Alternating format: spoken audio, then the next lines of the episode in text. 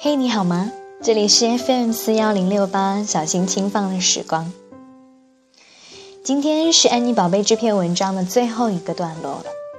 我计算了一下，三次的朗读一共加起来大约二十分钟的时间。在这个相当长的时间里，我要感谢所有的你们耐心的聆听。接下来，我们就来听听这封信的结尾是什么样的。安妮宝贝，一封信。你当下周围发生的事情，全部都是你心性的映照，也就是说，是你的心和念头创造了这个世界。你相信这段话吗？我相信。这个相信或者是不信，会决定我们各自生活方式和价值观点的改变。但这里没有区分之心，即便是见到了各种软弱和局限。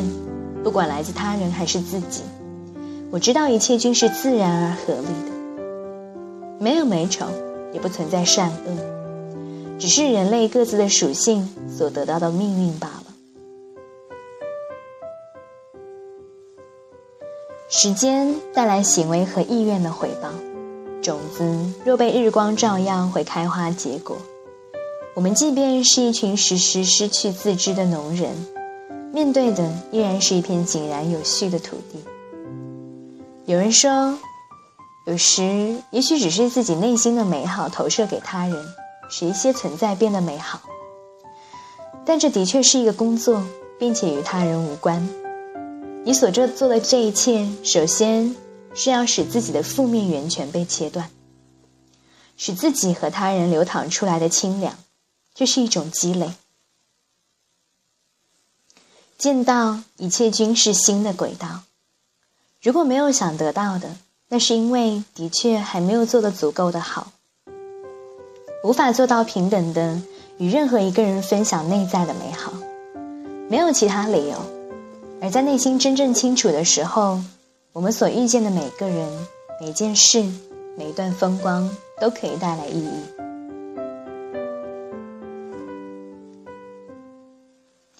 有时候我会想，所有人都是一样的，在各自粉饰的外表下，都有过千疮百孔的人生。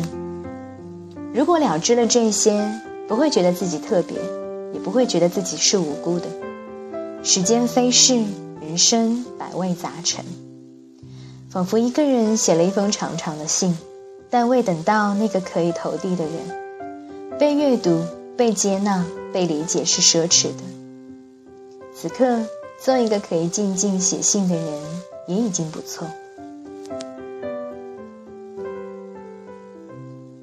我是一个旧式样的人，喜欢用手工慢慢做出东西的时代。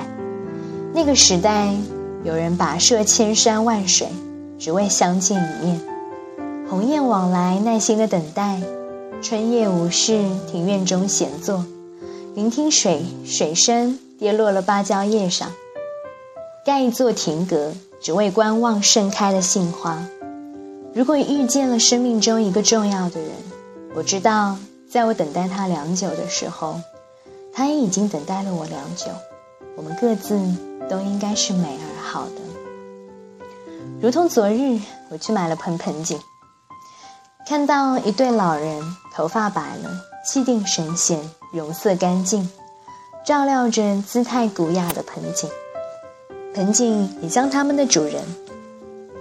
什么样的人种出什么样的东西。我想，当我们遇见，将会找到一个地方看花、喝茶，并肩坐着，说些絮絮叨叨的温柔而轻声的话，不知不觉就让岁月又翻了一页。如果在任何变化中存在着接纳和顺受。那么，即便是终结，也依然呈现着优雅和自在。最终，一切世面都会朝向新生。一切都有期限，只需往前走。执着过的放空了，拖累过的分解了，困顿过的单纯了，被击伤过的跨过了。如此，即便是有着微微的伤感，也如同被清洗一般。若此刻没有一丝的期待或恐惧，就是当下最为完美的时分。而那一刻，心就像夏天树枝上饱满的果实，悬挂着，直到会坠落，无念无想，不忧不虑，只是随顺因缘。如此，天上一年，人间一世。我从不奢望长久，只希望活得彻底，燃烧充分，展现出纯度。不停上演的生老病死。论证了这个物质世界的变幻无常和岌岌可危。我们已经知道它的苦，就可以快乐而不复杂的参与它的游戏。最漫长的爱其实是与自己相爱。但如果某天我遇见了你，会邀请你一起与我跃入海洋。只有当我们各自成为渺小的水珠，彼此才会永恒的在一起。如同一段我所喜欢的经文：“世界是一座桥梁，你可以跨过它，但不要在其上建房。”我们的爱也是如此。